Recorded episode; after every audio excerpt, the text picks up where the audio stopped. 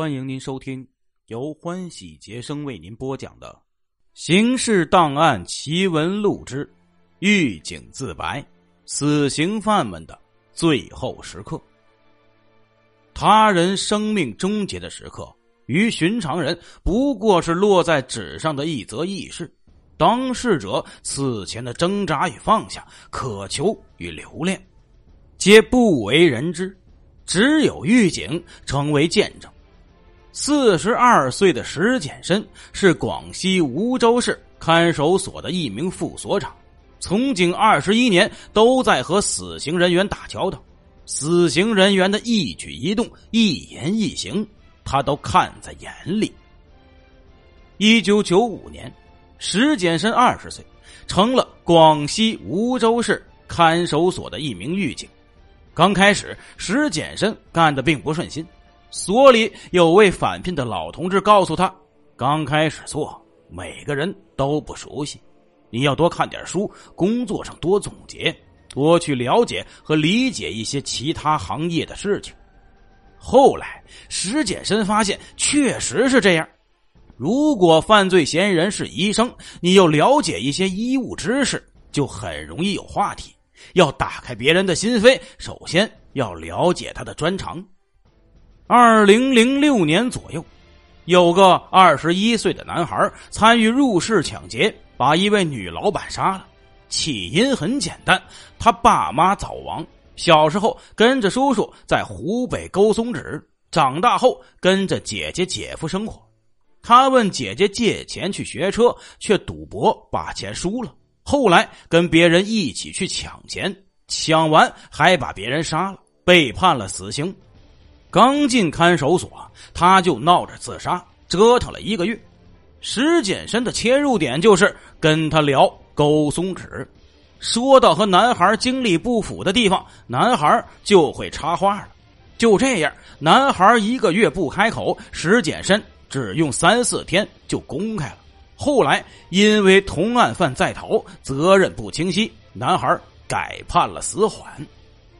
死刑人员刚进监区，都会经历一段很长时间的适应期。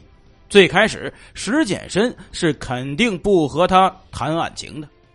人的心理变化都会通过语言、眼神和一些肢体动作看出来，比如。人觉得非常尴尬的时候，可能会缩成一团，手脚都不知道怎么放了。聊天老纠缠一个问题，这也是典型的表现。如果聊天的思路已经很开阔了，那证明他已经把这些问题放下了。最直观的指标是饮食，人有思想顾虑时是很难吃得下饭的。拿出一碗饭，如果他能顺利吃下三分之一。那可能这一两天就没事如果吃不下，还要继续和他谈。石简深说：“死刑犯们其实也是普通人，也需要关心。他们的愿望都是很简单的，有时候你满足一下，他们都感恩流涕。和他们相处，肯定不能让他们感觉彼此是管教与被管教的关系。这么多年，石简深。”管过上百位死刑人员，贩毒的、杀人的、抢劫的，接触下来，他最大的感触是要给他们生的希望。所谓生的希望，其实不仅仅是生命延续的那种生，有些事情是我们无法逆转的。但如果能让一个死刑人员放下他心里掖着的那些事儿，知道他生命中也有一两件有意义的事情，那也是一种重生。石简深说：“他管过好几个杀自己伴侣的，各种方式都有，用炸药、泼硫酸、碎尸等，原因也不外乎伴侣出轨或双方感情破裂。入狱后，他们的态度高度一致，就是不悔罪，不求立功表现，甚至一审判死后不上诉。”石简深总是跟他们讲：“感情不是工厂的生产线。”你不能说你投入多少，我就回报多少。我感受到多么不幸福，都要和你生活在一起。法律上没有这样的规定。追求幸福是每个人的权利，感情是什么？是妥协和付出，而不是索取和回报。有一个贩毒的死刑人员，妻子要离婚，还要孩子的抚养权，他强烈拒绝。石简生劝他：是惩罚妻子重要，还是给孩子健康的环境重要？你从小缺的那些爱，希望孩子也缺吗？你把孩子给他妈妈，孩子以后想起你，只有爱没有恨，因为你爱他，给了他重新生活的空间。这个死刑犯听了这话，很舒坦的就把孩子给了妻子，没了遗憾。每天早晨狱警上班啊都要回放前一晚的监控视频。总是能看到他们反复翻看家人的照片、信件，看完倒在一边，拿毛巾和被子蒙住头，流一晚上的泪。有时谈话稍一提起家人，就有人眼圈发红。真正到了最后几天，大多数人也都比较坦然了，毕竟之前有过那么长时间的心理建设。石简深说。他们没有民间流传的所谓最后一顿饭、告别仪式、遗书之类的，刻意不给他们营造这种氛围。执行前有个临终会见，十几分钟时间见了家人，他们除了哭还是哭。人去了刑场，他们的遗物要留给家里，那些家里来的信都已皱皱巴巴，边角磨得很脏很脏。那是读过千遍百遍的痕迹，信件和相片是他们最珍贵的东西。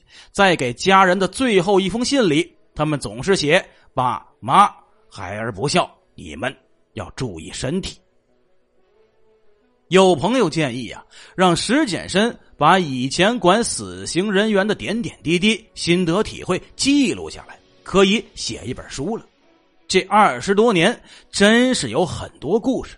社会的、人性的、法律的，比如死刑政策，从以前的不放过一个坏人，变成了现在的不冤枉一个好人；从以前的从重从快，到现在的少杀慎杀。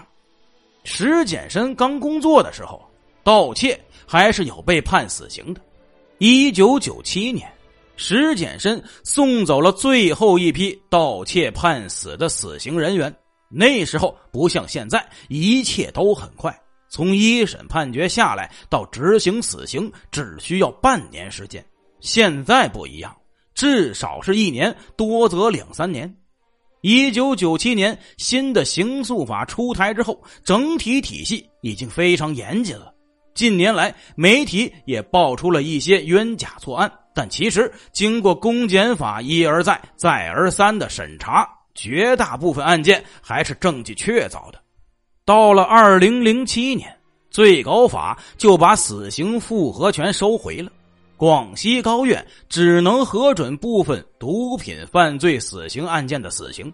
还有对人尊严的彰显，也是二零零七年公检法司四部门发布了一个文件，明确了死刑人员行刑前有见家属的权利。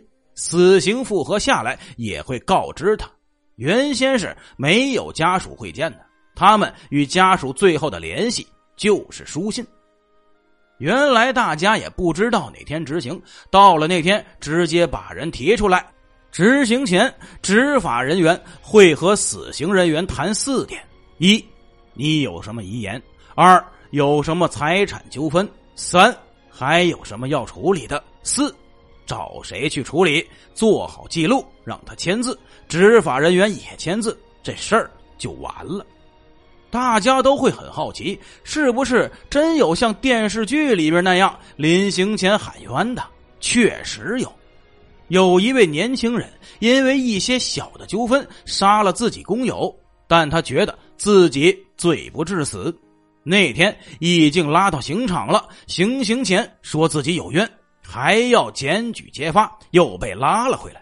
回来之后，最高法出了一份终止执行的决定，然后继续审理。这说明现在执法还是很尊重程序的。审理查明此前的判决无误，所以他最后还是被执行了死刑。不管外界怎么评价，石简深都不觉得管死刑人员是个什么轰轰烈烈的事情。死刑犯们的经历和故事再曲折离奇，石简深也从来不和人说。大家总说呀，一个警察一年遇到的阴暗面，往往比普通人一辈子遇到的要多。从二十岁到四十岁，石简深也经历了三个阶段：第一是嫉恶如仇，第二是觉得怜惜可惜，第三个是想要挽救。面对死亡，犯人的情绪都会比较反复。有段时间，有个犯人一直闹情绪，石简深发愁啊，整个人神经紧绷。一天晚上做噩梦，一拳打在妻子脸上，妻子脸上都淤青了。第二天早上，妻子跟他说，他又惊讶又羞愧。有了孩子之后，心态也会有变化，不安全感会更强烈。有时候临睡前，石简深甚至会幻想，会不会有人来报复自己？会不会对小孩下手？后来自己慢慢调整，也去做了一些疏导，去看一些温暖阳光的东西。石简深现在的心理是挽救。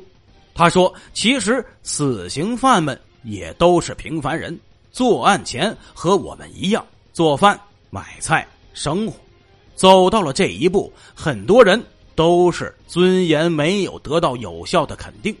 石简深最相信的一句话是：“暖人心者，莫先乎情。”在临死前，满足他们这种被肯定的需要，让他们得到安慰，能平静告别。